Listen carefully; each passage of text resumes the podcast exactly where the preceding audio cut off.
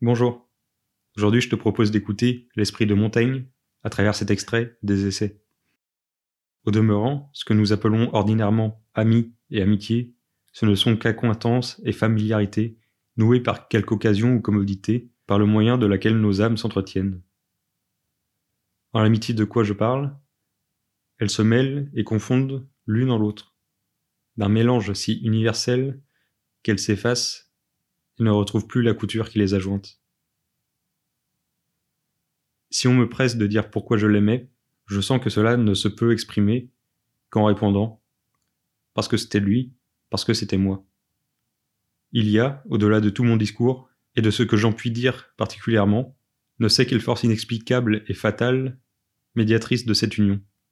Nous nous cherchions avant que de nous être vus, et par des rapports que nous voyions l'un de l'autre, qui faisaient en notre affection plus d'efforts que ne porte la raison des rapports, je crois, par quelque ordonnance du ciel, nous nous embrassions par nos noms.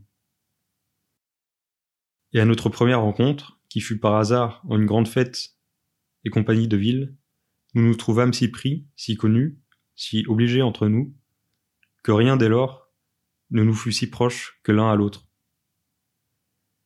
Il écrivit une satire latine excellente qui est publiée, par laquelle il excuse et explique la précipitation de notre intelligence, si promptement parvenue à sa perfection. Ayant si peu à durer, ayant si tard commencé, car nous étions tous deux hommes faits, et lui plus de quelques années.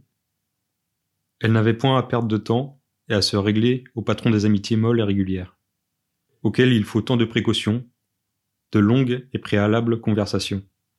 Celle-ci n'a point d'autre idée que d'elle-même, et ne se peut rapporter qu'à soi.